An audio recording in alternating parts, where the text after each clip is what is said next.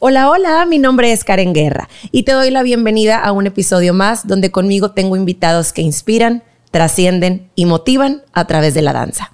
En esta ocasión tengo conmigo a una mujer a la que yo admiro muchísimo, porque independientemente de ser bailarina, maestra, coreógrafa, empresaria, fundadora, cofundadora, creadora, esposa, mamá y bueno, como dirían las abuelitas, todo un estuche de monerías.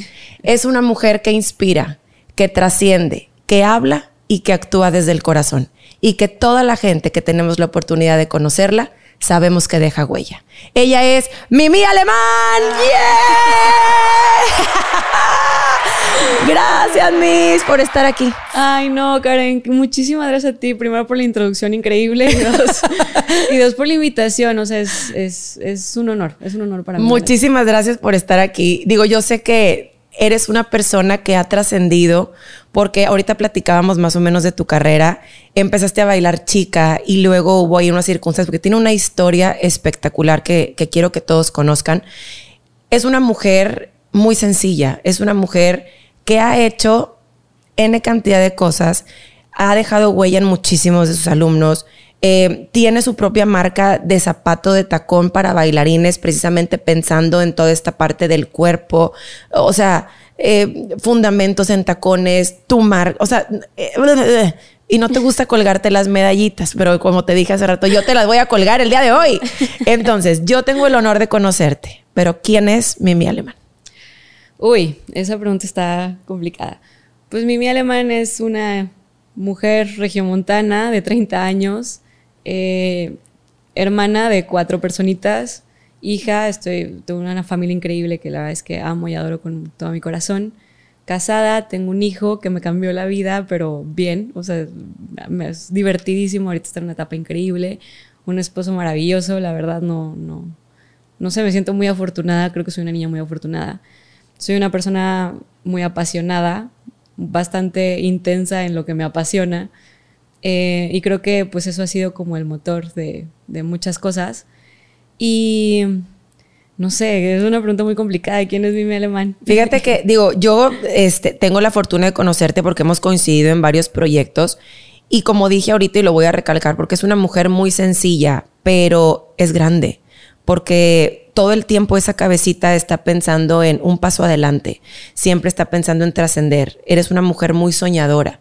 Y lo que te pones lo propones y lo haces. Y con este hombre tan maravilloso que tienes a tu lado, que es como, como el mío, muchachos, como el mío, que eso todo el tiempo es, dale, dale. O sea, realmente es el haber encontrado una pareja que te empuja, que realmente no es competencia, sino que obviamente van como los dos en push, push, push, push. Eso es como muy importante. Ahora, eso es obviamente como toda la parte de quién eres, pero ¿cómo empiezas a bailar? ¿Cómo empieza? ¿Cómo entra la danza en tu vida? Ok, la historia so far es cuando estaba chiquita, mi mamá pues quería ponerme a hacer ejercicio, era una niña gordita, muy simpática, y mi mamá, no, pues hay una, eh, un estudio cerca de la casa, literal nos vamos a caminando, te vas a meter ahí junto con tu hermana. Y era por ponerme una actividad en la tarde. Te voy a ser bien honesta, en su momento yo no disfrutaba eso porque pues no, o sea, no, no era mi intención estar bailando y odiaba la vida que me recogía en el cabello. O sea, era ballet. Era ballet, jazz, tal. Este, pero la verdad es que fue como esa primera semillita, eh, porque empecé a tomar ahí una clase de flamenco, se llama Lily Dance, en donde estaba la maestra Lili Doria, la verdad es que la quiero y la admiro muchísimo. Entonces fue bastante como estricta, exigente con nosotros, nos forjó bastante disciplina. Y a mí en lo particular, ahí conocí el flamenco y como aquellas pequeñas ramas del hip hop que en su momento también eran como mezclas de jazz funk y ahí empecé a agarrarle como el jugo, ¿no? De pronto también me, me no sé, me invitaban a bailar con las grandes cuando yo estaba más chiquita y eso como que son pequeños, mi, esposo le dice poker chips, o sea, que te, que te van metiendo en la cabeza de, pues a lo mejor algo estoy haciendo bien o algo, algo estoy logrando, porque pues si me están viendo para otra cosa que a lo mejor yo no veo, algo está bien aquí, ¿no? Entonces empecé ahí, después nos mudamos de casa, estuve tierra de nadie, yo bailaba porque ya me apasionaba en ese momento bailar y llega hasta el momento de más o menos la preparatoria en donde dije, es que, o sea, me encanta, esto me mueve, yo estoy haciendo lo que estoy haciendo porque quiero que en la tarde pueda llegar, entrenar, bailar y demás. La universidad ni se diga, o sea, yo salgo de la prepa y estaba buscando una universidad en donde, o sea, sí, había, era como un deal ahí con mi papá de tienes que estudiar una carrera y casi, casi me puso una ingeniería. Entonces yo era como, ok, ¿cuál es la ingeniería menos ingeniería? todos los ingenieros industriales es una carrera increíble, solo yo estaba buscando como para poder tener mi Más baile, tiempo, ajá. De, que, no, que no te exigiera tanto. Ajá, que pudiera yo combinarlo perfectamente, ¿no? Entonces encuentro la oportunidad en el TEC, tal, empiezo a estudiar, pero yo, haz de cuenta que mi hobby era ir a clases y yo estaba entrenando desde las 7 de la mañana en la compañía con Sonny, luego me iba en las tardes con Hip Funk y luego estuve también un tiempo con César. O sea, te digo, al final fui un poco tierra de nadie porque así me llevó la vida. Eh, pero sí consideré mi casa algunas compañías, ¿no? Entre ellas, pues Hip Funk, obviamente. Este, y, y ahí fue donde le empecé a agarrar como el jugo. Me hice como bastante amiga de mis maestras en ese momento que admiro muchísimo hasta la fecha.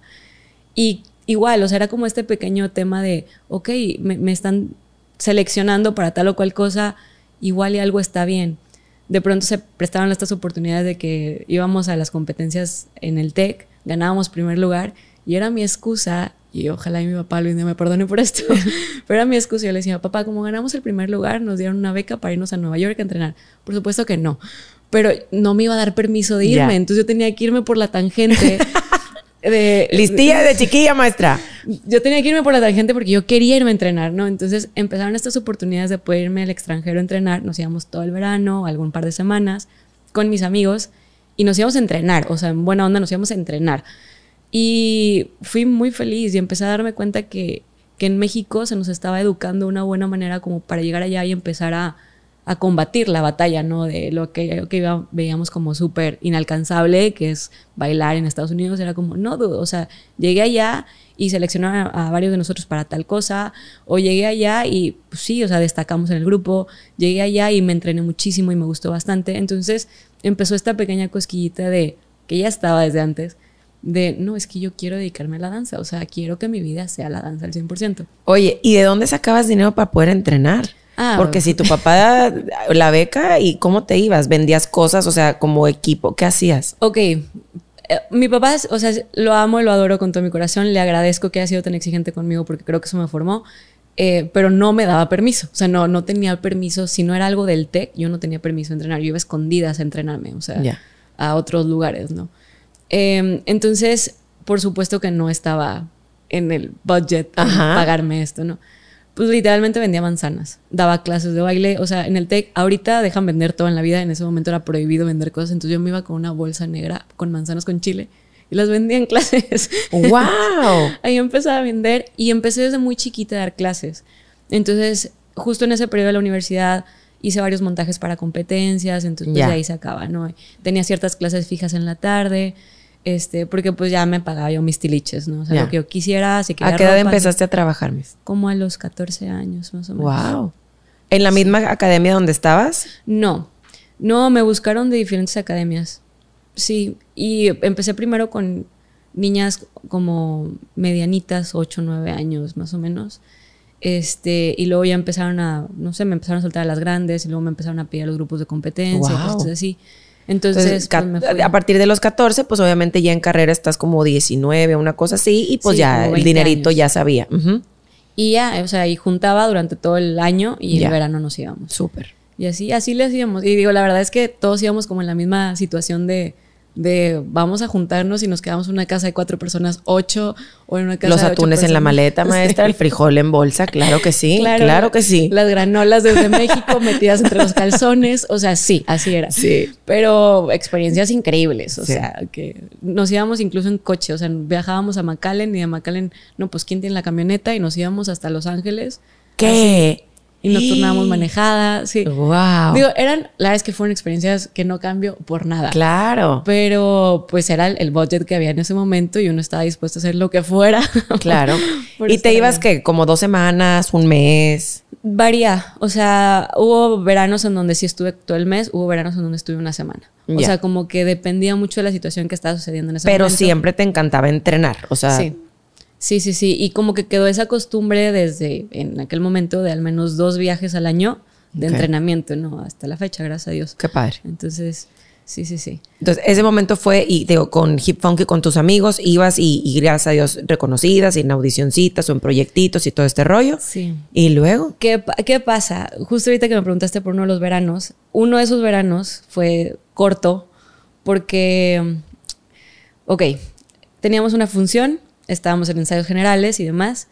Y un buen día yo ya tenía como ciertos temas de, ay, de pronto me duele la espalda, de pronto me duele la espalda, de pronto tal. Y dije, ok, son contracturas, whatever, ¿no? Y pues de pronto que el masajito, que tal, las estira, ok, perfecto. Pero hubo un día en donde uno de estos ensayos, este, ya iba a pasar mi número, yo estaba sentada, y de pronto es, no, pues Mimi, ya entra el número de ustedes. Y al querer pararme, literalmente no pude pararme. O sea, estaba sentada en el piso y fue como el, es que no siento las piernas. O sea, y fue como, estaba ahí, me acuerdo, estábamos en Hip justamente, estaba en un ensayo, y yo es que no siento las piernas, no, no, no me puedo parar. O sea, ¿qué está pasando? Tal. Supongo que ese mismo dolor, en ese momento dije, pues, fue el dolor de la espalda lo que traía, pero, o sea, ¿por qué no siento nada? O sea, ¿por qué no me puedo mover? Tal, un poco en estrés en ese momento, le marco a mi mamá, que era, ella sí sabía dónde estaba. y llora y llora y todo, o sea. Y le digo, mamá, es que no sé por qué no, o sea, no está reaccionando, tal, todo este rollo. Va mi mamá por mí. Eh, fue como un proceso muy como extraño y raro en ese momento porque perdí sensibilidad de ciertas partes, pero sabía que estaban ahí mis piernas, pero no podía controlarlas.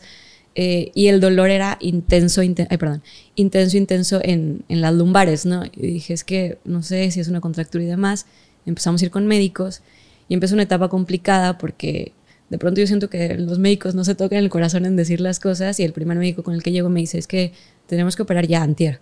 O sea, traes un tema súper fuerte entre la segunda y la cuarta lumbar, traes una hernia muy fuerte, tienes un problema que se llama guachihuá, o sea, nombres súper exóticos, ya sabes, que pues si hay gente que vive con eso, pero que si no te arreglamos la... O sea, en pocas palabras mi columna está desviada, o sea, no está como fija la, la cuarta y la quinta, está así. Y me dice, tienes grado 2. Si llegas a grado 4, literalmente se te cae la columna, una cosa así. ¡Hala! Entonces, imagínate que eso te dicen en un momento donde tú estás bailando y que estás soñando. De tu carrera, te sueñas en los escenarios, donde estabas también con esta parte de tu carrera de que tu papá obviamente quería tu carrera, pero, pero yo quería como negociar el tema de y si me puedo ir para allá a tratar de hacer mi vida en la danza, irme a Estados Unidos o buscar una opción, ¿sabes? No, merece te cae el mundo, claro. Justo cuando me dicen eso, sí, o sea, a mí, no, o sea, mal, mal, mal, me puse mal hasta el, hasta el día de hoy como que puedo identificar que en ese momento caí como una especie de depresión, en ese momento no lo entendía, pero era como estaba muy, muy fuerte la situación. Este, voy con más médicos, yo estaba un poco negada a operarme porque había escuchado muchas historias de bailarinas que después de la operación como que no sé, no pueden rehacer su vida tan fácilmente. Sí, como drásticamente, o sea, tienes que rehabilitarte muchísimo o de plano había veces que no puedes volver a bailar. Exactamente. Y había un riesgo acá de como era un tema de la columna vertebral de no poder volver a caminar. Entonces yo dije, prefiero caminar cucha a que me estés diciendo que un día no voy a, o sea, no, o sea, no, no. Entonces fuimos con muchísimos médicos, no sé, el 80% nos decían exactamente lo mismo y logro caer en manos de un médico que me dice, mira, vamos a hacer una prueba. Vamos a darle tantos meses de terapia si puedes volver a moverte, vamos a seguirle de esta forma. Y así fue. Entonces, o sea, gracias a Dios empecé con la terapia, era súper disciplinado con la terapia, me decía, te tomas tres pastillas de tal, eso hago, no te mueves por dos días, no me muevo por dos días, o sea, pero yo quería evitar la operación y en ese momento sí, sí pasó por mi cabeza el, pues yo no voy a poder bailar, pero, tía, quiero caminar, o sea, no. Sí, ¿Cuántos años tenías en este, en este tiempo, Miss? Fue en el 2000, déjame te digo, Tenía aproximadamente como 20 años. Como o sea, que traes 21 años. Te quieres comer el mundo en y te dicen, te dan un stop total. Súper duro. Fueron como 20 años porque en el 2011 fue en donde me voy a China, sí. Ya. Tenía como 20 años, ¿no? Entonces, total, estaba en ese tiempo, no sé si esto fue un mayo más o menos, estaba previsto que yo en agosto me fuera a China por un tema, un intercambio que tuve la oportunidad de tener. Este, y y estaba en riesgo él, pues igual no te vas, o sea. Entonces cuando empiezo a volver a caminar le digo, no, o sea, me voy, o sea, dame chance como de seguirle, papá. Este, pues voy a seguir con todos los cuidados, lo que tú quieras y demás. Y el reglamento era, pues tienes que estar fajada, o sea, tienes que vivir fajada tal cual durante un tiempo hasta que se acomode, tal, se desinflame, lo que tú quieras. Entonces así fue. O sea, me fui a China, estudié allá, pero pues quería, o sea, como que había ciertos y digo, tú lo sabes, bailarina, ¿no? De, de Ay, dijiste, a ver, a ver, Academia Chinchunchan, a ver, este. Yo dije, a ver, aquí tienen la, la, o sea, como el, no sé, se, se supone que en China son súper orgánicos y tienen diferentes metodologías, incluso me metí en tema ahí como para que me hiciera acupuntura, a ver si me podían revisar también temas de la espalda ya y cositas así. Entonces, en ese ir y venir de, tengo que fortalecer mi espalda, ya tenía ciertos ejercicios que tenía que hacer, encuentro algunos médicos que me dan allá como ciertas terapias y también encuentro estudios de danza. Y yo, es que quiero intentarlo. Con formas de movimiento diferentes y exactamente, cosas así. quiero intentarlo, déjame voy, tal. Pues voy a este estudio, sí, súper orgánicos, o sea, tenía una forma, de, un calentamiento que, Dios, o sea, neta, increíble. Yo, sentía mi cuerpo completamente activado en el momento de poder empezar a, trabajarlo. Estaba fajada así, pero me estaba moviendo, ¿sabes? Y llegó a un punto en donde, aparte en China, si alguien quiere oportunidades en su vida, latinoamericanos, váyanse a China, se contratan en todo. Entonces llegó un punto en donde, em, pues obviamente yo no tenía dinero para pagar allá las clases y me becan. Me dicen, no, pues te vamos a dar una beca, este, pero necesitas ser asistente de Nick. Era, el Nick era el nombre occidental, pero pues era un maestro que se llamaba lo que tú quieras. No tengo idea cómo se llamaba, pero le decíamos Nick. Entonces viví una experiencia súper bonita porque reconecté nuevamente con la danza, con sus limitantes, ¿sabes? O sea, tampoco está haciendo cosas tan locas. Pero aparte era asistente de un maestro de China que yo no entendía chino, pero entonces fui un, un lenguaje, una comunicación por medio de la danza súper bonito, en donde, te lo juro, era su asistente, no entendía qué estaba diciendo. pero si se movía de tal o cual manera me volteaba a ver y entonces había esta comunicación de de esto es lo que sigue, entonces ayúdame con tal. Y él iba a corregir cosas, yo seguía haciéndolo enfrente, la música sonaba. No sé, fue súper bonito. Nos contrataron para hacer un, show allá. Me ofrecieron una oportunidad en un antro. Mi papá me, me, estaba colgando de que estás loca, no te vas a meter en un antro. Y yo, ok, está bien, pero bueno, estoy, estoy como quiera. Como, digo, le platicaba cosas al límite, o sea, pero no sé, seguí allá, me emocioné mucho de poder volver a moverme, bailar, con todo y faja, no me importó, pero como que seguí haciéndolo. Y llego a México y quiero volver a intentar a bailar y me vuelvo a lastimar. Entonces fue como el, ¿sabes qué? O sea, ya, realmente va a ser tu hobby. Entonces como, o sea, vive lo feliz, trata de arreglar la vida. Entonces ese verano me fui mucho menos tiempo a Estados Unidos porque quise ir a ver clases. O sea, yo quería seguir entrenando aunque sea viendo. O sea, me daba como el pendiente de, de pues, ponerme mal, pero pero yo amaba la danza, o sea, entonces fui, compré un curso para maquillar, o sea, de maquillista, y me hice maquilladora en ese momento de novias. Y, pero mi, mi tirada era, pues, poder, aunque sea entrar a ver a las clases o tomar una o dos clases a lo que pudiera. se pudiera, ¿no? Que mi cuerpo me permitiera. Entonces, sí, o sea, fue ese tema. Y ya casi agradándome la carrera, voy a hacer un verano en Tennessee y sale la oportunidad que de graduación nos fuéramos a hacer un viaje alrededor de, pues sí, de Estados Unidos, ¿no? uno de los puntos a viajar era Nueva York. Y yo ya había ido veranos antes por tema de entrenamiento. Entonces llego a Nueva York ya después de un tiempo en donde estaba, ya no entrenaba full, o sea, ya era como, híjole, de pronto tomaba una clase, híjole, todavía hacía algunos montajes, eso sí, o sea, me seguían como pidiendo que montara ciertas cosas para algunas competencias y lo hacía. Este, pero ya no me estaba yo entrenando al 100%, ni tomaba una o que otra clasecita, hasta mi, mi espalda hasta que pudo y hasta ahí, y volví a descansar tantito y así me iba, ¿no?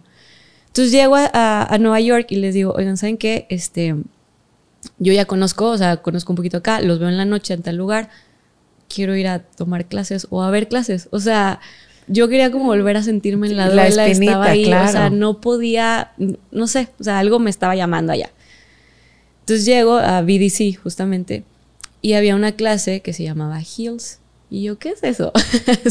no tenía ni idea. En ese momento yo no tenía conocimiento de que ese estilo técnica en ese momento existiera. Y nada más decía como Heels Requested, ¿no? Entonces dije, ah, pues yo traigo tacones, palantro. Pues eso. Pues, pues me voy a ver qué pasa, ¿no?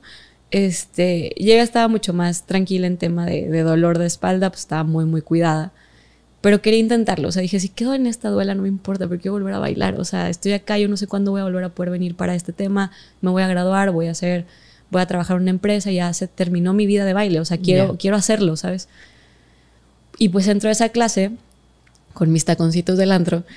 Este, y no, o sea, fue... Aparte que la maestra hizo una experiencia increíble, Sherlyn, si algún día pueden tomar clase con ella, este, hizo una experiencia increíble en clase, o sea, maestraza. Pude bailar, o sea, fue como el, madre, pude bailar y trepar unos tacones, ¿sabes?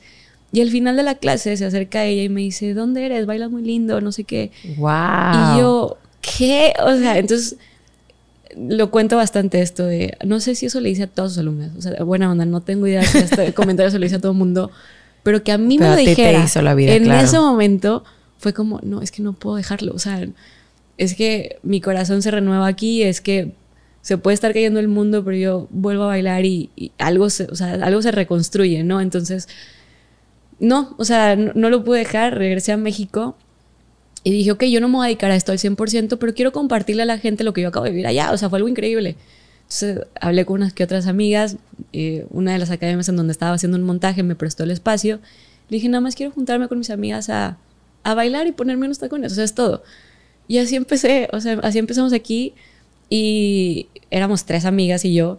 Y estábamos ahí de, no, pues tipo jazz o tipo hip hop, pero pues ponte los tacones. No teníamos ni idea de qué estábamos haciendo en ese momento. Pero quería bailar y quería compartir un poco esa, esa vivencia que yo tuve chiquita aquí con mis amigas. es que te ponen los tacones y, y es otra sensación, es otro porte, no, no caminas igual. O sea, entonces era eso, ¿no? Y eran coreos, si tú quieres, de jazz, pero, pero en tacones. poníamos en tacones. De pronto, eh, ya era mi último semestre de carrera, ya justamente, una amiga de la prepa me busca y, me dice, oye, Mimi, eh, le pedimos a difusión cultural que para tal evento de, un grupo estudiantil diera una clase de baile y pues nos acaban de cancelar, nos dijeron que no podían, qué tal. Yo me acuerdo que tú montabas coreografías para competencias en la prepa, porque nos fuimos a competir en la prepa. Y yo, ah, sí, me dice, ¿sigues bailando? Y yo, sí, o sea, so, so, pero sí. Y me dice, no se agache, por favor, da una clase, no sé qué. Y yo, ¿una clase de qué? Y me dijo, pues de baile, lo que quieras. Y yo, pues ponle que es de tacones. Y me dice, ¿cómo? Y yo sí nada más pide que lleven tacones. O sea, es una clase, te voy a dar una clase de baile, pero pide que lleven tacones. Y una cosa empezó a juntar la otra porque, pues me dice, oye, no, pues sí me autorizaron que hagas la clase, pero nos están pidiendo que hagas un grupo estudiantil. Y yo, ¿de qué? Y me dice, pues de lo que sea. O sea, no es por protocolo, literal por políticas, o sea, por politiquería. Y yo, pues ok. Bueno, pues déjame hacer un grupo estudiantil de Mimi con Mimi y ya, ¿sabes? O sea, pues no sé qué quieren. Oye, no, pues también, me dice mi amiga, oye, no, pues también nos están pidiendo que si puedes dar una conferencia para, porque tiene que ir como acompañada a la clase con una conferencia. Y yo, ¿conferencia de qué? Y me dice, pues de lo que quieras. Y yo, güey, o sea, ¿de qué? O sea, y yo, pues, eh. entonces, pues dándole como un poco de vueltas, era conferencia de, a ver, si voy a ponerme tacones, pues vamos a hablar de enaltecer la parte femenina, de este como tal. Ok, ok, ok, sí, sí, ah, okay. te voy a dar una conferencia. ¿Dónde? Pues en la biblioteca. Y yo, ok. Entonces ya eh, armo una conferencia de 45 minutos. Por cosas de la vida yo tenía como, o sea, como capacitación en hacer conferencias porque en la prepa tuvimos un proyecto de eso, de hacer unas conferencias para este, adolescentes sobre temas relacionados tipo, o sea, de, sí, de salud emocional, sexual, todo este rollo, ¿no?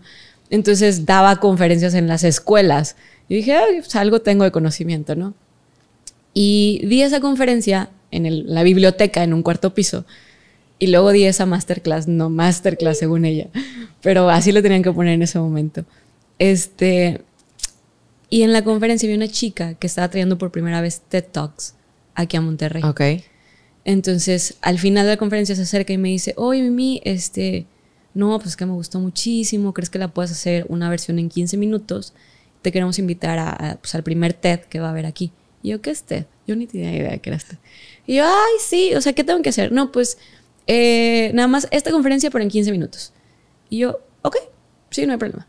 Y dando la clase de baile en el TEC, los alumnos al final se acercaron, digo, fue una fiesta esa clase, o, sea, fue una, o sea, fiesta. Yo me divertí muchísimo, o sea, fue, estuvo increíble. Pero se acercan al final y dicen de que Mimi, es que ¿por qué no hay esta clase aquí en el TEC? No sé qué, tal. Y yo, pues, oigan, yo no puedo pedir que la abran, pero si a ustedes les gustó, pidan que la abran, o sea, vayan con la directora, o sea, con la coordinadora o lo que sea, ¿no? Pues fueron. Entonces me habla la coordinadora y me dice, Mimi, ¿cuándo te gradúas? Y yo, no, pues ya en mayo. Y me dice, en agosto te abrimos el eh, plaza aquí en el TEC, este, queremos que empieces a dar clase de heels. Y yo, ¿qué?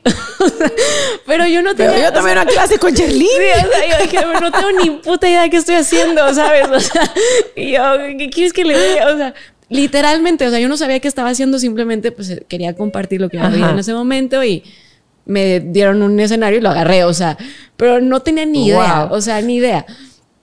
Total, este, sí, o sea, empezaron a hacer cosas súper bonitas que yo lo sentí literalmente como una segunda oportunidad de Dios, o sea, fue como el, tú que considerabas que esto iba a ser tu hobby, o sea, aquí te va, ¿sabes? Necesito que termines tu carrera así, pero aquí te va. Entonces, literal, fue un empujón que me dio en mi último semestre de carrera. Y entonces fue muy chistoso porque me graduó, consigo un trabajo en, en, una empresa bastante nombrada aquí en Monterrey, un puesto bastante bueno para ser recién graduada, la verdad. Y yo llego en mis moños y les digo, no, es que como yo en agosto empiezo a dar clases en el TEC, este, yo tengo que salir todos los N días a las 5 de la tarde. Ella, ni siquiera. El jefa. y le dije, ¿y puedo empezar hasta agosto? Y ellos, ¿cómo? Y yo, es que ya tengo un viaje todo el verano porque tengo que ir a entrenarme en tacones porque yo tengo que empezar a dar la clase. Entonces no tengo ni idea qué voy a decir. O sea, entonces yo tenía planeado, literal, mayo terminaba, me iba a mayo y regresaba hasta la primera de dar clase en agosto, ¿sabes? Yo necesito ir a entrenar, o sea, ¿qué voy a explicar? Me explico. Y pues me guardaron el lugar en la empresa y llego ya en agosto, empiezo a trabajar y estaba trabajando también en el TEC. Ok. Y ahí empieza como esta como odisea de, la vida con los tacones. Aprendí muchísimo en ese verano, aún me sentía muy verde, la verdad. O sea, era como, necesito seguir aprendiendo. Y en México yo no sabía cómo en dónde moverme o irme. empecé a hacer como ciertos periodos de, de viajes, no sé, cada tres meses, como para seguir entrenándome ya, porque me estaba dando mucho pendiente dos temas.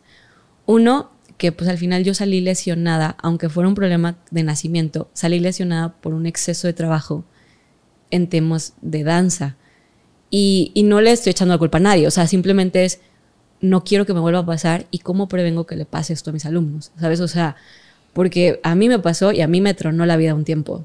Entonces, era, o sea, iba yo con esa, esa temática de, de, ok, voy a volver a regresar a la danza, pero no me puede volver a pasar. Y no, puedo yo ser responsable de que a alguien le vuelva a pasar esto, ¿no? Y el tema número dos era, se me fue un poco la idea del, del, del, ah, sí, que pues al final quería entender cómo explicarlo. O sea, porque a lo mejor yo podía tener ciertas aptitudes de jazz o conocimiento de hip hop o tal, pero yo no tenía ni idea. Y al final traes otra colocación, tienes otra postura. O sea, hay otras formas de hacerse las cosas y de cómo explicar las cosas que no es igual que jazz y que no es igual que hip hop y no es igual que ballet. O sea, entonces necesitaba como encontrar eso. Entonces, en esos viajes que estaba haciendo, de pronto, no sé, estábamos en clase y veía una chica así, asombrosa, y, yo dije, pues a lo mejor ella da clase, pero yo quiero saber quién le dio clase a ella. O sea, era como el tema ¿Quién de, la hizo? ¿quién la, ajá, quién la formó? O sea, entonces me acercaba y, y con quienes me llegaba a acercar en ese momento coincidían la mayoría a, direccionarme con Aisha Francis, ¿no? Que es una de, las maestras con las que más me entrené y que adoro y le debo muchísimas cosas a ella, ¿no? Entonces, pero tratando de buscarla era imposible encontrarla, la mujer, o sea, yo de que, ¿cómo consigo un maldito curso con ella, no? Entonces, se fueron abriendo las cosas porque si bien empecé a tomar clases con, con varias personas, de pronto logro contactarme con Aisha directamente y le digo, es que yo soy de México, pero pues quiero formarme contigo, o sea, quiero entrenarme tal. Y empezó ella a hacer como ciertos programas de semanas y cositas así. Y literalmente, si el, si el programa de la semana era un octubre de lunes a viernes, perdón, me suple a alguien o cancelo la clase porque en ese momento no había quien me supliera, o sea, me suplían de quedando jazz o algo así. Cancelo la clase, la repongo un sábado, pero me voy. Y así empezó. O sea, así empezó, me empecé a entrenar, empecé a entender también ciertos movimientos en el cuerpo que si alguien tiene problemas, no sé, por ejemplo, alguien con hiperextensión, hay que tener ciertos cuidados con eso. Alguien con problemas en lumbares, hay que tener ciertos cuidados con tal. Entonces, cada cuerpo es súper distinto y literalmente cada cuerpo necesita un cuidado diferente. Entonces, era como el, ¿cómo le hacemos? Porque yo tengo varios cuerpos, ¿no? O sea, a mi cargo en ese momento, entonces necesito entenderlo. Entonces pues empecé a meterme a clases de anatomía y que pedagogía de la danza y cositas así. Y todo fue envolviéndose. Me empecé a meter a ballet, siendo muy honesta. Felicidades a toda la gente que hace ballet. yo odiaba ballet. O sea, no, no, me pedían que me que, que ajustara y me colocara y yo estaba hecha un pato. O sea, no, no, mi cuerpo no sé, mis piernas son muy grandes, o sea, entonces no podía lograrla. O sea, aptitudes no tenía, ¿sabes? Entonces, pero bueno, regreso a clases de ballet para entender la corporalidad. Bueno, ahora, si yo no tengo esas aptitudes, ¿qué puedo hacer para rotar? ¿O cómo puedo llegar? ¿O cuál es mi límite y cuál no es mi límite? ¿Y cómo puedo hacerlo? No.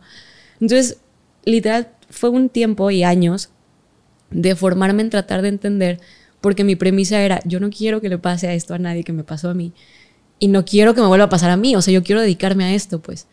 Y empecé a verle frutos porque, una, empecé con un grupito, no sé, qué te gusta en el TEC, de 15 personas y de pronto, no, pues ya son dos grupos. Y de pronto, no, pues ya se llenó tu grupo en menos de un, o sea, en menos de una semana. No, pues crees que puedes hacer tres grupos, y yo no, tres grupos, no, espérame, o sea, y luego de pronto, no, pues en las academias está interesando. Entonces, bueno, abre los lugares en las academias. Entonces fue como él, se empezó a abrir y fue como, es que esto tiene futuro. O sea, y, y, va a haber más gente que se está encontrando y está encontrando su feminidad y está encontrando su sensualidad y está encontrando hasta una forma de moverse por medio de los tacones y de verse en el espejo y de gustarse en diferente que, que seas o no seas una profesional o lo busques como para algo profesional o no, merece la pena que todo el mundo lo viva. O sea, que todo el mundo tenga esta experiencia en tacones, ¿no? Aparte, perdón que te interrumpa, tienes esta filosofía de que estar en tacones es estar con un pestal. Ah, sí. Entonces, platícame eso porque yo lo escuché y dije, wow, o sea, por mínimo que sea como dices tú, te cambia colocación, te, cambia porte, o sea, no sé. A ver, cuéntame. Sí, es que yo encontré en los tacones eso, o sea, al final no soy tan extrovertida, o sea, mi personalidad, sí es muy, soy muy intensa, soy muy apasionada, muy soñadora, pero no soy tan extrovertida. Eh, yo normalmente me vas a ver en flats, este, o sea, ¿sabes? No, no, no, no sé, no soy tan así. Pero me veía en los tacones y yo no tenía más que levantar la cabeza y, ¿sabes? Y colocarme y, ponerme enfrente de un grupo y, y, me daba mi mejor versión. Y solo unos tacones me puedes decir, sí, pero, o sea, no puedes estar con la cabeza agachada, ¿sabes? O sea, no te lo permite. No puedes estar encorvada o no, no, no se ve bonito estar encorvada, ¿sabes? Entonces, para mí los tacones se volvieron mi primer pedestal, una, porque literalmente me transformaron mi vida, o sea, porque me regresaron a la danza y me regresaron a mi razón de hacer las cosas. Dos, literal, porque, ajá, mi porte, o sea, me veía en el espejo y era, dude, me gusta, o sea, me gusta lo que veo aquí. O sea, si yo quiero llegar un día y ponerme arriba de una tarima a dar un speech de tal cosa, me voy a poner con tacones. ¿Sabes? O sea, eh, era como esa imagen. Te, digo, a como está ahorita, de que te empodera, te da fuerza, tu seguridad. Ahora, hay muchas mujeres que les has cambiado la vida porque igual hay bailarinas que a lo mejor no han encontrado como esa parte de su mejor versión en un contempo, en un lírico, en un jazz o en lo que sea, o a lo mejor alguien les hizo que no eran suficientemente buenas y llegan a probar una clase por a ver qué tal en tacones y aman y ya se quedan y te lo han transmitido también. Sí, ha sido muy bonito, te digo, porque, porque al final a lo mejor y, digo, esta es mi línea y va a haber otros maestros que van a tener otra línea, pero mi línea es que vivas esa experiencia, porque sé que, la sé que cambia vidas. Si tú quieres ser profesional en eso, dale, esta es la, o sea, dale hora por acá para que te profesionalices en el tema. Pero si no lo quieres, no te limites a vivirla, ¿sabes? O sea, si, si no bailas y un día quieres bailar en tacones, hay una forma de hacerlo, ¿sabes? Y, incluso a la de tres pies izquierdos, ella también puede. Porque hay una metodología, porque hay porque hay una, hay una filosofía detrás de todo esto, ¿no?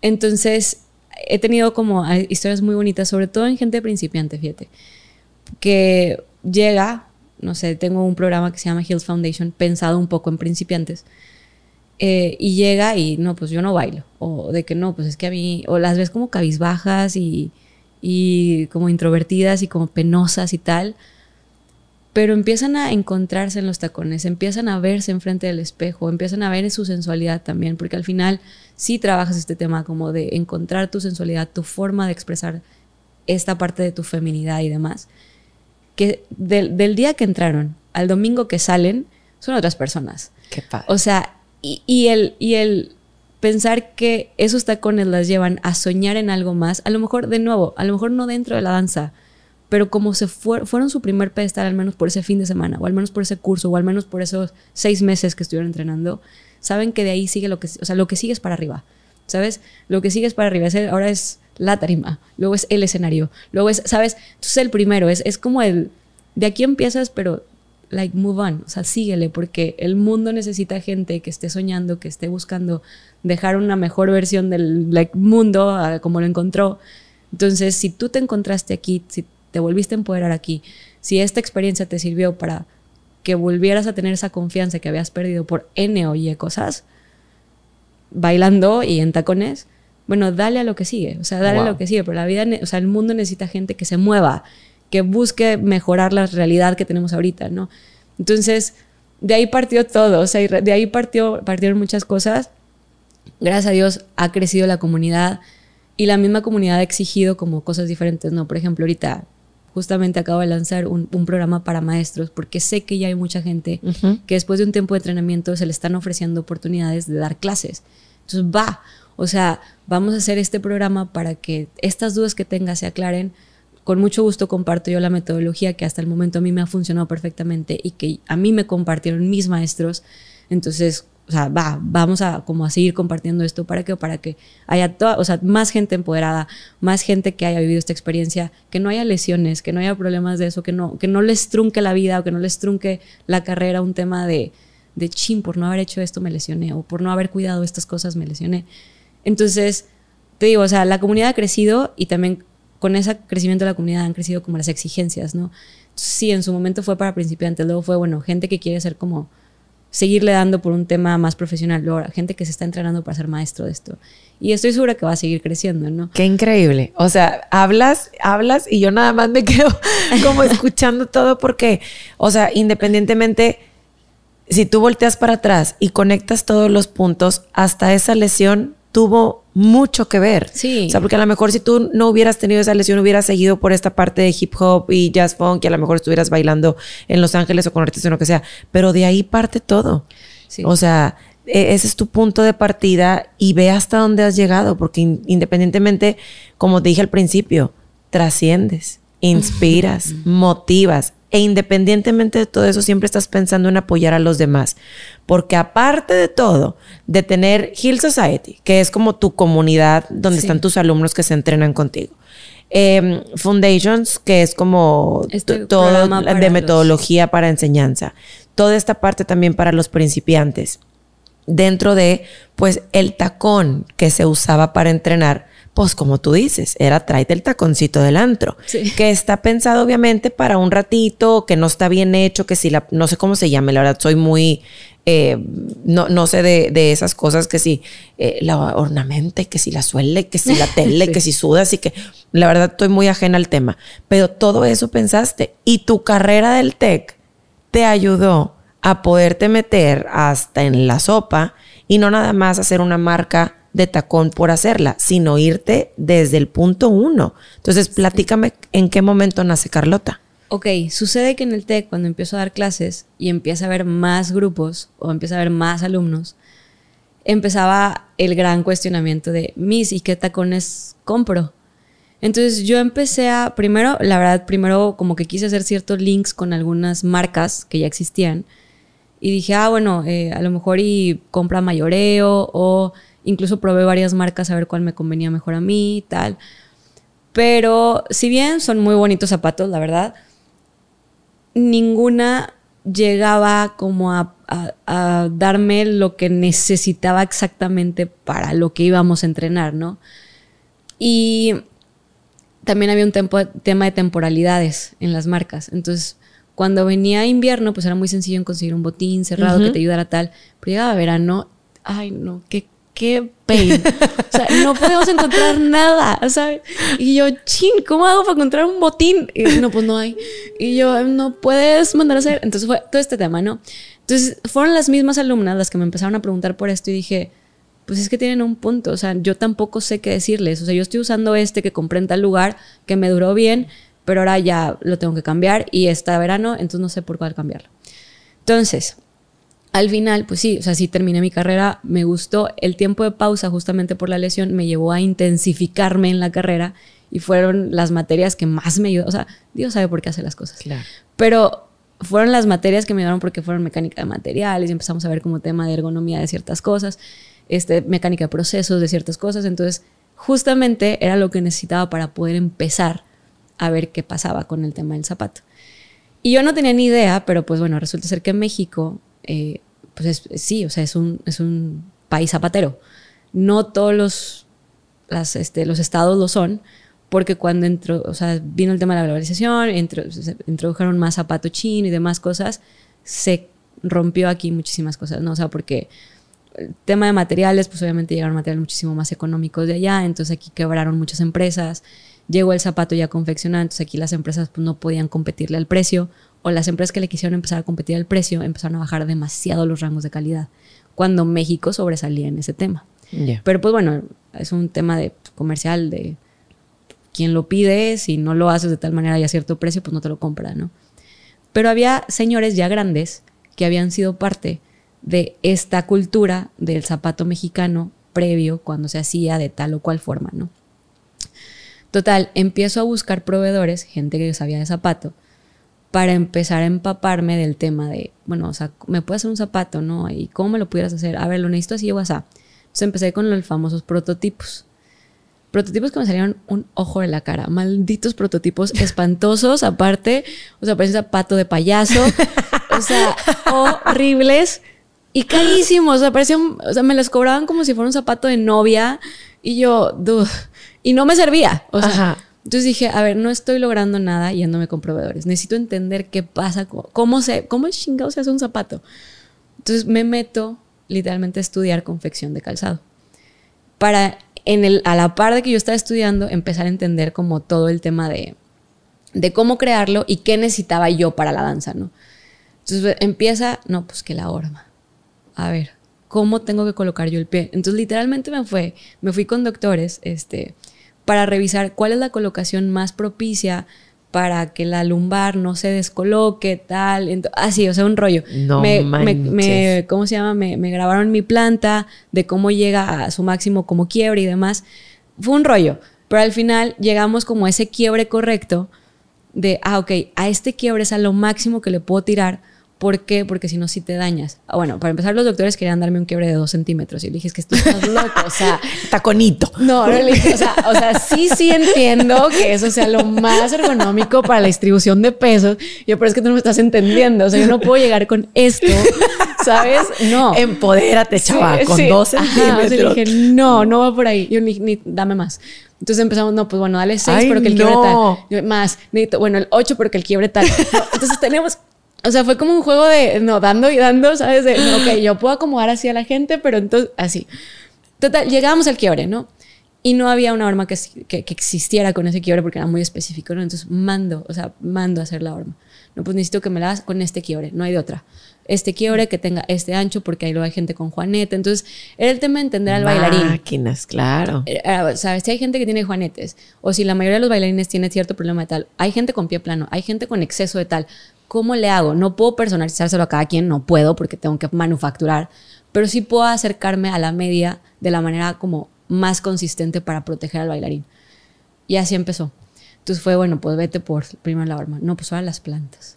No, pues es que las plantas se hacen así. Y yo, no, pues necesito más resistencia. No, pero necesito flexibilidad en la punta.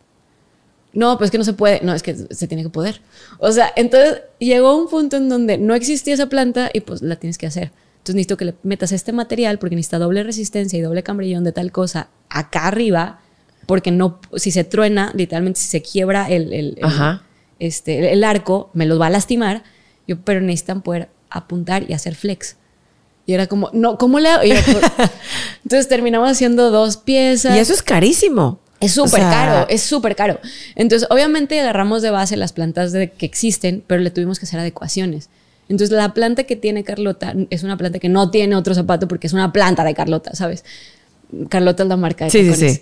Este, entonces como que así fue, o sea, se fue de uno en uno, de uno en uno, de uno en uno, hasta que por fin logramos llegar al primer prototipo, ¿no? El primer prototipo que salió, que funcionó, este, yo se los vendí a mis, a mis alumnos así como casi, casi de, de, o sea, el precio que me estaban dejando a mí, literal, de, a ver, o sea, pruébenselos, chequenlos, y literalmente gracias a ellos y les agradezco por siempre la vida, o sea, que me permitieron hacer como este estudio con ellos, porque literalmente estábamos revisando, ¿no? Pero yo quería tenerlos ahí enfrente en el salón, que lo usaran únicamente conmigo para saber, ah, se movió tal, ah, no jaló tal, ah, hay que arreglar esto, ay, no está jalando con esto. Obviamente ya empezaron muchísimas variantes, hay todo tipo de pies, hay todo tipo de pieles, ah, o sea, en el pie. Entonces era como el llegar a ese punto medio. Tampoco, o sea, si tú tienes un super arco, no, pues sí te recomiendo que además consigas una plantilla de arco, pero, pero al menos para la media global, esto es lo más adecuado y lo más recomendado y lo que te va a proteger en tu cuerpo, ¿no? Entonces así fue. Digo, pero fue un proceso, te lo cuento ahorita rápido, pero fue un proceso de años. O sea, no. no pero aparte, bonitos están, bonitos. y ahorita tienes muchos diseños y colores y el fosfo y el rojo y el negro y el botín y bueno. Oye, aparte son, digo, son zapatos eh, generalmente para las mujeres, pero hombres. Sí, bueno, es que entraba este tema en donde también muchos hombres estaban empezando a encontrarse por medio de los tacones y por medio de la danza y, y bueno, yo soy de la, al menos yo creo que la danza no tiene género y que aparte tiene una propuesta muy interesante los hombres, porque tiene una fuerza bastante peculiar que cuando te hacen la propuesta en tacones dices, güey, o sea, son magníficos, ¿sabes? Es, es hermoso verlos, es hermoso verlos, hermoso. A mí me fascina tener hombres en clase. Eh, pero obviamente pues ellos tienen el pie más ancho o tienen el pie más grande. Entonces tuvimos que hacer tallas extra grandes que también no se utilizan en tacones normalmente y las mandamos confeccionar específicamente para un pie masculino, pero con todas las, como la ergonomía del zapato, ¿no? Del cuidado. Por lo mismo que es un poquito más largo, le tuvimos que levantar un poquito más el quiebre, pero eh, pero funciona perfecto, ¿no? O sea, y está específicamente para, para ellos. El tacón de ellos es diferente un poquitito por el peso y todo este rollo. Y por ejemplo, ¿tienes envíos nacionales, internacionales? O sea, ¿ya la marca ya está trascendiendo también? Sí, hicimos, o sea, tenemos envíos nacionales a cualquier parte del mundo, a cualquier parte de México. Y los internacionales, al principio sí fue un pain, te voy a ser bien honesta, porque nos querían cobrar un tema de aduana pasado de lanza en donde no, o sea, era imposible. Hicimos un par de envíos a Perú, a Puerto Rico, a Chile, este, con este juego de vamos a enviarles varios. Este, se van a ir como tema, o sea, como para tratar de jugar un tema con aduana de, de duda, es que estoy enviando uno, dos, tres pares, o sea, no te estoy, no estoy exportando demasiados zapatos. Entonces hicimos como ese intento. El envío en ese momento era sumamente, sumamente caro. O sea, te estoy hablando que de, pronto te puede salir más caro el envío que el, zapato. Este, pero ahorita logramos hacer ya como una vinculación con una paquetería que todos los envíos internacionales son de 19 dólares. Entonces, si bien a lo mejor no es el envío de dos pesos, pero a ver, es mucho más affordable que, que lo que antes, o sea, te lo juro, se subía hasta 70 dólares, o sea, era una cosa loca. Este, entonces, sí, ahorita ya se está haciendo envíos, hicimos a Canadá, está en Estados Unidos, ahorita va uno para Dallas. Este, vamos justamente a Colombia por un tema aparte, pero vamos para allá también. Eh, pero está más, más posicionado en, México. Wow. Y aparte, bueno, como maestra, ¿tienes algún punto aquí en Monterrey de planta? La planta está en Monterrey. O sea, bueno, empecé primero, en parte de la historia de Carlota, empecé primero terciando cosas, ¿no? O sea, de que tal persona que es buena para el montado, tú te encargas del montado. Tal persona que es buena para las plantas, yo te compro a ti las plantas. Tal persona que tal. Y luego me vi en la necesidad de armar yo mi propio taller porque empezaba a haber muchos problemas. Tus máquinas, tus cosas, tu gente. Porque luego el montador se quejaba del pespuntador. Entonces, sí me explico, y no había esa comunicación porque la comunicación era yo. Ya. Entonces fue como, ¿sabes qué? Necesito armar el taller. Entonces sí, eh, digo, y eso no lleva mucho tiempo. Pues ya renté un espacio, empecé primero con dos, tres maquinitas, ahorita ya compramos más máquinas. Wow. Este, ha sido un tema de solamente reinversión ahorita, la verdad, les voy a ser bien honestas. Y yo les quisiera decir, vivo de Carlota, no, no, no vivo de Carlota. O sea, Carlota se está moviendo todavía eh, para seguir creciendo y esa es la tirada 100%. Pero, pero se está creando algo súper padre. Yo creo que, digo, perdón, perdóname que te interrumpa, súper padre y, y sobre todo, como todo lo haces pensando en los demás, pensando en apoyar, en cuidar en toda esta pasión y sobre todo, como lo dije al principio, con todo el corazón para toda la gente, pues así son los negocios. Al principio empiezan con arrancar, porque también en alguna parte escuché que al principio, persona que te compraba el par, a ti te salía más caro. Ajá, tú ponías de tu dinero. O sea, si yo decía, me vendes unos, tú tenías que poner dinero para que yo pudiera tener esos zapatos.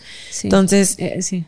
Sí, es que fue muy complicado porque al principio era una, tenía que estudiarlo todavía, ¿sabes? Dos, no confiaban. O sea, pues, ¿qué es esta marca? Me explico. O sea, no, no había un antecedente. Entonces yo me compraban y a mí me salía más caro porque pues obviamente ya la confección y demás y la, la, cantidad de materiales y habíamos cambiado de materiales para unos mejores y demás, empezaba a ser muy caro. Y yo no les podía subir el precio porque yo seguía en ese proceso. O sea, entonces era como, ching, ¿qué hago? O sea, es que si no, no me lo van a comprar. Yo necesito que se lo prueben, necesito seguir viéndolo. Entonces llegaba a ese punto en donde, pues, eran parte como de mi costo de, de revisión, ¿no? o sea, de, de, comprobación de la marca, o sea, de que sí está jalando. Eh, y ya eventualmente, pues, obviamente empezó a, a, funcionar. Pudimos empezar a meter también otros, otros modelos. Y fue gracias a iniciativas de bailarines, ¿eh? O sea, wow. todo ha sido yo agradezco la vida, la gente que me ha buscado a pedirme algo, porque son quienes me han motivado a seguir haciendo las cosas, ¿no? El primer modelo que salió después del, del modelo clásico fue porque un bailarín, Charles, lo quiero muchísimo, gran amigo ahora, este, me busca y me dice, es que quiero uno de licra. Y yo, tío, es que yo no manejo licra. o sea, y yo, madres, métete a todo el proceso que te aventaste con el clásico, ahora hazlo con licra. Madre de mi vida. Y hay una diversidad de licras que no te puedo explicar. Entonces era como, bueno, pues vamos a estudiar las licras. Y le dije, va, lo voy a hacer, lo voy a hacer ¿por qué? porque no me puedo quedar nada más con un modelo, pero necesito estudiarlo. Y fueron, y él te puede contar, o sea, fueron meses y meses y meses, prueba tras prueba tras prueba, prueba que yo invertía al final. Claro. Le mandé como tres, cuatro pares de chécalos, revisa tal, yo también los probaba aquí, pero a ver, bueno, tú eres hombre, entonces vamos a ver cómo lo manejas tú, cómo lo manejo yo. Toda la parte de ergonomía ya estaba lista pero era el tema de, era de materiales. Sea, bueno, ahora cómo juego con los materiales de la parte de afuera para que te resistan, para que no se vayan a, fregar todo lo que hemos cuidado de, del soporte y todo este rollo. Entonces, bueno, pues empieza ese, tema, se logra, logró conseguir esa famosa licra mexicana aparte, entonces era como, ok, perfecto, seguimos por la línea mexicano, este, y así empezaron a buscarme ahora, no, pues es que yo quiero uno, pero con hoyitos. Yo quiero uno con, pero, y yo, en la madre. ¿Y tú qué no entiendes? pero, ok. Oye, eh, pero qué fregón. Porque estás un paso adelante todo el tiempo, literal. O sea, digo, tampoco les vas a dar gusto al que venga y quiera unos con Hello Kitty, ¿verdad? Sí, este, pero, intenta, pero, pero estás haciendo las cosas muy bien y aparte todo con producto mexicano, le estás dando muchísimo trabajo también a toda esta gente, tienes tu planta, Tú, estás invirtiendo en todo eso por el amor y por toda la fe que le tienes a la marca y esas son cosas que van a estar trascendiendo sí o sí. Entonces vas a ver que vienen cosas increíbles para ti, para Carlota, para toda esta parte, porque aparte tienes en la escena, que es también un proyecto similar de podcast, que ahora sé que viene un proceso, una temporada que va a ser como más de, de mesa redonda. Ajá, para estar como cuadrando cosas y debatir y cosas así padrísimas la comunidad con la que tú estás, con toda la gente también de comunidad de danza urbana, que son bailarines espectaculares, porque sé que das clase también ahí. Entonces, es esta gente que está moviendo toda la generación de, de ser apasionado, de ser soñadores, del cómo sí, de trascender en la danza sin esta parte de la lucha de ego, sino realmente bailar desde el corazón. Entonces, Digo, yo creo que has estado aquí inspirándonos muchísimo porque aparte estás súper chava y has hecho muchísimas cosas y bueno, todo lo que te falta. A mí me gustaría saber qué te inspira. Híjole, depende de la rama, pero por ejemplo, mis alumnos en tema de danza, mis alumnos me inspiran muchísimo. O sea, si yo he estudiado es porque quiero, o sea, porque los veo y los veo creciendo y uff, o sea, me, me encanta.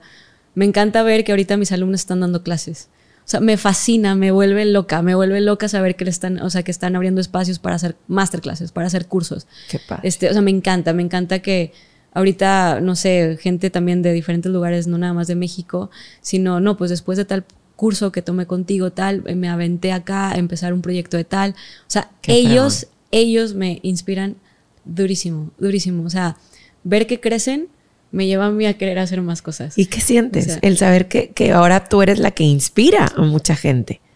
Pues no sé, o sea, es, es raro porque no me, no me atribuyo, o sea, al final ellos están llegando lejos porque ellos lo están logrando. O sea, creo que sí, yo les pude dar como alguna base. Tú abriste la puerta. pero es, depende de ellos. O sea, no, no depende de mí. Yo no les estoy abriendo puertas, ellos están haciendo sus propias puertas. Pero sí se siente una especie de proud mama. ¿Sí me explico? es como el... sí el güey, o sea, estoy muy orgullosa de ti. O, sea, ¿sabes? o el que de pronto escuchas que, que dicen alguna frase de, de, que tú se la remachaste y que la dicen con tanta seguridad. O sea, es como el, güey, qué padre, o sea, qué padre que te sirvió de algo y qué padre que ahora tú estés haciendo tu camino de esta manera porque si de esto vives, me da mucho gusto saber que en algún momento pasaste por aquí. O sea, e, es esa parte, ¿no? O sea, me, me inspiran muchísimo verlos. Muchísimo, muchísimo. En tema de, por ejemplo, Carlota, la verdad es que mis trabajadores. O sea, me vuelve loca porque les he platicado esto a, a varias personas, pero así como tú y yo hablamos de la danza, ellos hablan del zapato. O sea, terminan un zapato y me dicen, es que mira, o sea, y lo ven como si fuera un bebé. y yo, wow. Mira el tacón tan afilado, mira. Sí, sí, o sea, se emocionan mucho. Y, y aparte es un tema de, de, por ejemplo, o sea, uno de ellos, de hecho, como el, el principal, el, como mi mano derecha en la parte de operación, él fue zapatero toda su vida y luego dejó el tema del zapato por todo este tema que te platico, de pues no, o sea, se, se tumbaron las empresas aquí y empezó a, trabajar para muebles o eh, carpintería o cositas así. Incluso uno de ellos está trabajando en obras, o sea, se empezó a trabajar como para levantar casas y cositas de estas, porque ya no había trabajo. Entonces de pronto llega, o sea, sale este proyecto y cuando ellos saben que van a volver a dedicarse al, al, al zapato, que era su pasión, o sea, eso está yo no puedo explicar. Ay, qué bonito. O sea, yo no puedo explicarte. Oye, vi una historia o algo que subiste de que igual, o sea, lo voy a subir porque me llena el corazón de una mujer. De algo con el Cuéntame esa, porque está hermosa esa historia. bueno, digo, les platico, Marta. La verdad es que también se ha ganado mi corazón, Marta. está trabajando ahí con nosotros. Ella estuvo toda su vida trabajando como costurera. O sea, sea incluso trabajó en casas, limpiando casas. Eh, y la desocuparon porque, pues, por su edad, ya estaba grande, ¿no? Entonces, eh, un día pues yo estaba buscando quien me ayudara con el tema de pespunte y dije, ok, si en Monterrey no hay demasiada gente que sepa sobre calzado, necesito capacitar gente, no me queda otra. Este, entonces, llega ella, nos hace una prueba de costura y divina. Y se le enseñó a, Dani, que es el, como el principal acá, me dice, sí, súper bien. Y yo, ¿qué onda? Le damos la oportunidad y me dice, no, pues sí, vamos a, vamos a empezar. Entonces le empezamos a capacitar y empezó ella exclusivamente en tema de costura. Y ella estaba como muy agradecida porque pues ya no la ocupaban de ningún lado, porque es abuela. O sea, es abuela y tal. Este, pero pues es apasionada de, trabajar y tú la ves y para nada aparenta su edad porque es súper jovial. O sea, ella quiere seguir trabajando y quiere seguir aprendiendo. Total. Un día, bueno, cambiamos de máquina porque le estamos metiendo un refuerzo adicional todavía al, tacón. Este, entonces necesitaba que capacitaran a mi gente en la máquina, ¿no? Entonces mando traer a alguien para la máquina y empiezan a capacitar como que a los hombres y demás, porque es un trabajo medio que de fuerza que se le atribuye a los hombres, ¿no? Entonces yo veía a Marta viendo y yo, ¿quieres intentar? Y me dice, que, no, no, ¿cómo cree? ¿Cómo cree? Pero Marta le, entra todo, o sea, de pronto es, Marta, se cayó tal cosa y suelta la máquina de coser y se mete a, revisar el tema del tacón. O sea, porque ya le aprendió, o sea, ya aprendió ella sola, ¿sabes? Entonces fue como, no, pues va, o sea, inténtale, o sea, inténtale. Y, y también el chavo que le estaba capacitando, y ándale, ven, no pasa nada, tal. Pusieron todos alrededor, pasa Marta, llega a la máquina bien nerviosa. Ay, aparte, sí, porque aparte se prende el compresor, entonces escucha así un ruido súper intenso, o sea, entonces se prende el compresor y Marta ¿y si la riego? yo, pues la regaste y no pasa nada, o sea, dale. Pero es que zapato lo tenemos que entregar y yo, pues se vuelve a hacer, o sea, necesito que pongan, y echen a perder a dos o tres, pero necesitamos hacerlo, o sea, no hay de otra, pues. Entonces llega tal agarra las cosas, pero nerviosísima, Karen, no te voy a explicar. Así, súper concentrada, le dicen, ok, agárralo acá. Tienes que revisar que no se mueva. Aquí, dale tantito, pégale tantito al pedal. Baja. Y ella, así como súper nerviosa, tal. Al final le dicen, ya, aplástale. Le aplasta el pedal, logra y literalmente le salió perfecto, o sea, perfecto. Y es un tema, porque como hay, X, no me voy a meter en temas tan técnicos, pero hay un tema central del cambrillón que si no llega justamente a las laterales de eso, se bota. Ya. Lo logró. Y fue que, Marta, lo lograste. Entonces se hizo para atrás y empezó a aplaudirse. Ay, perdón. Empezó a aplaudirse ella sola. Ay, mi rey. Y yo de que Marta, no. a la bio, a la Y yo súper. Me salió súper bien. O sea, entonces fue bien padre porque ya sabes que a lo mejor si hay un, un cuello de botella en esa parte donde ya están listos por falta de taconar, ya puede entrar también ella.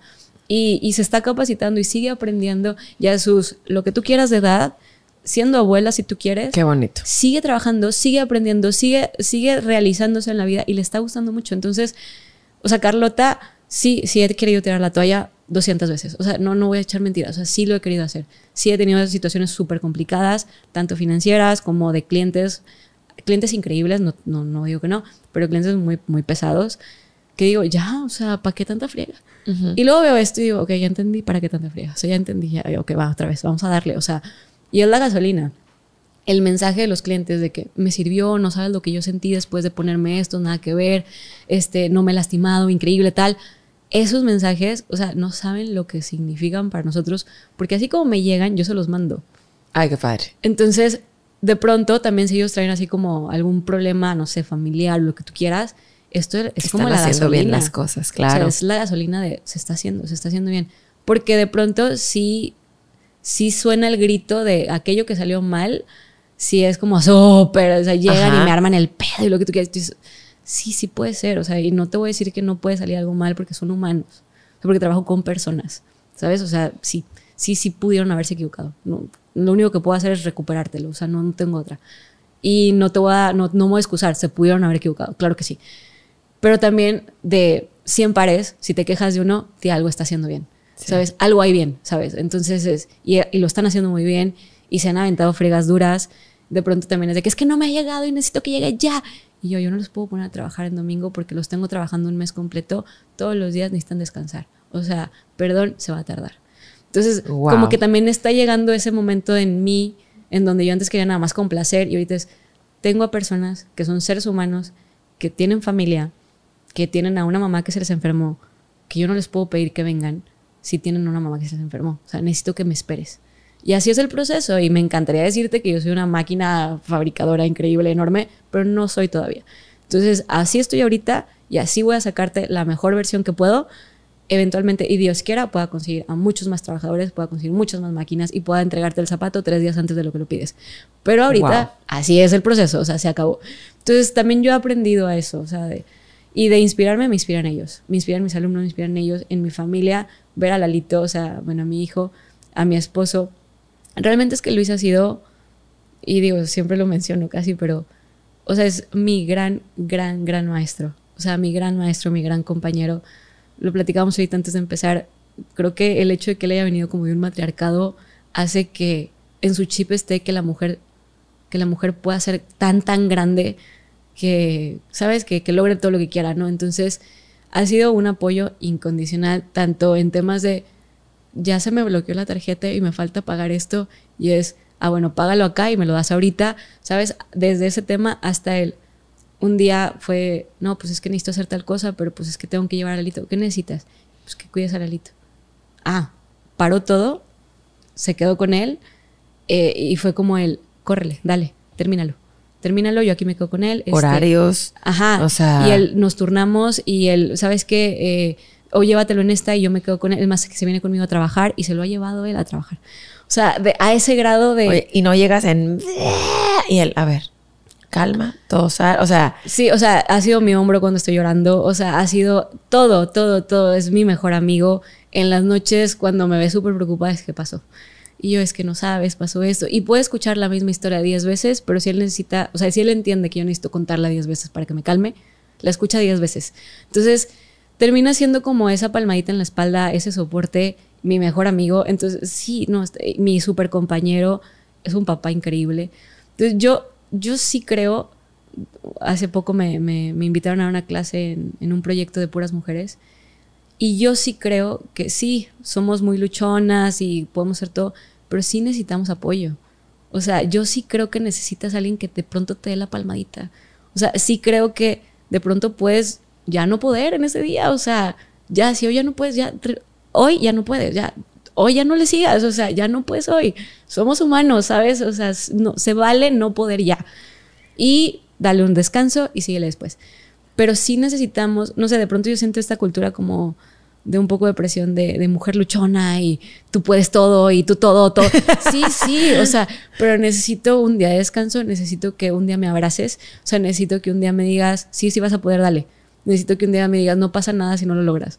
O sea, sí lo necesito también. Entonces, ese es Luis para mí. O sea, ese es, mi pareja para mí. Entonces, como. Eres una mujer con una luz increíble. Tienes un corazonzote contagias toda esta parte de la magia. Eres una mujer muy bendecida, muy amada por Dios, por el universo, por todo esto. Todo lo que tienes ahorita, tú te lo has buscado porque tú has soltado al universo todas estas cosas y has trabajado muy duro. Esa es una historia de una mujer con mucha constancia, con mucha perseverancia, con mucha terquedad. Yo aquí en el canal tengo una filosofía que generalmente yo la tengo como de vida y me gusta mucho compartirla. Yo creo que tú vas muy bien por ahí también. Es pon el punto y sigue la raya. Para mí el punto es el objetivo, ya sea corto, medio, largo plazo, algo que te motive, que te inspire para llegar y obviamente el camino, la raya es lo que vas a pasar para lograrlo. Probablemente tú no sabías a lo mejor cuál era tu misión o, tú querías bailar. Independientemente, ese es tu punto, el bailar y el trascender y, y toda esta parte tan bonita, tan humana que tienes pues la verdad es que ese camino ha sido increíble y aún con las situaciones familiares y aún con lumbares y aún con sin dinero y aún con has logrado muchísimas cosas. Entonces, realmente me da mucho orgullo, mucho honor el haber podido platicar contigo, el conocer toda esta parte de la historia. Estoy segura que muchísimas mujeres se van a identificar con todo esto y dejas un gran ejemplo. Como te digo, el punto y la raya es mi filosofía y generalmente es como vivo yo el día a día. ¿Tú tienes alguna frase o tú tienes algo que digas, esta es mi frase, lo tengo pegado en mi espejo, tengo un vision board, tengo un algo que me dijo mi mamá y que nunca se me olvida porque me lo inculcó tanto que esa es mi frase de vida, algo? Ok, tengo una frase tatuada. ¿Literal? sí. Que salió como una especie de mantra de, de qué eran los tacones para mí. Y le hicimos acción poética hace poco y me la tatué tal cual. Eh, aunque no es, tan, no es tan así, pero es realmente lo que me ha representado a mí en la vida y lo que me encantaría compartir con las demás mujeres, hombres, quien quiera treparse unos tacones, que es con los tacones puestos para soñar más alto. Entonces, esa frase a mí, wow. o sea, la veo, pues la tengo tatuada, la veo y es como, ok, let's keep moving. O sea, porque es un sueño el que va que quién sabe qué tan lejos pueda llegar, pero al menos hay una meta medio trazada. Este, entonces les, o sea, vamos a seguirle, vamos a seguirle, vamos a seguirle, porque ya está el primer pedestal puesto, literal. O sea, entonces vamos a seguirle. Y, y es un poco la frase y como la filosofía con mi gente, mis alumnas, este, con las personas que me rodean. O sea, para mí, si te pusiste los tacones, o sea, dale, sueña alto. Pues, y no hay límites. No hay límites. Siempre buscar el como sí, siempre buscar avanzar y rodearte de, las personas que vibren como tú, porque esa es la clave. Muchísimas gracias. gracias por esta plática tan rica, ¿eh? Tan rica, tan, tan llenadora de... Muchas gracias. La verdad es que tienes una energía increíble. Yo sé que toda la gente que estamos cerca de ti, eres una mujer que dejas huella, poquita, grande, chiquita, mediana, grande, inspiras, eh, o sea, como todo esto que la gente toma de ti de verdad que todas las niñas que te conocen o las mujeres, yo sé que en su mochila de vida traen algo de mi, mi Gracias, muchísimas gracias, por estar aquí, por confiar en esta locura. ¿Algo que quieras decirle a toda esta gente que llegó hasta este punto? No, pues que sigan soñando y que sigan buscando dejar un mundo mejor de que el encontraron. Muchísimas gracias una vez más. A ustedes, gracias por llegar hasta este punto. Si les gusta este tipo de contenido, suscríbanse para obviamente que sea una medallita más para nosotros y poder seguir creando contenido para ustedes. Gracias, que Diosito los bendiga. Hasta pronto. Bye bye.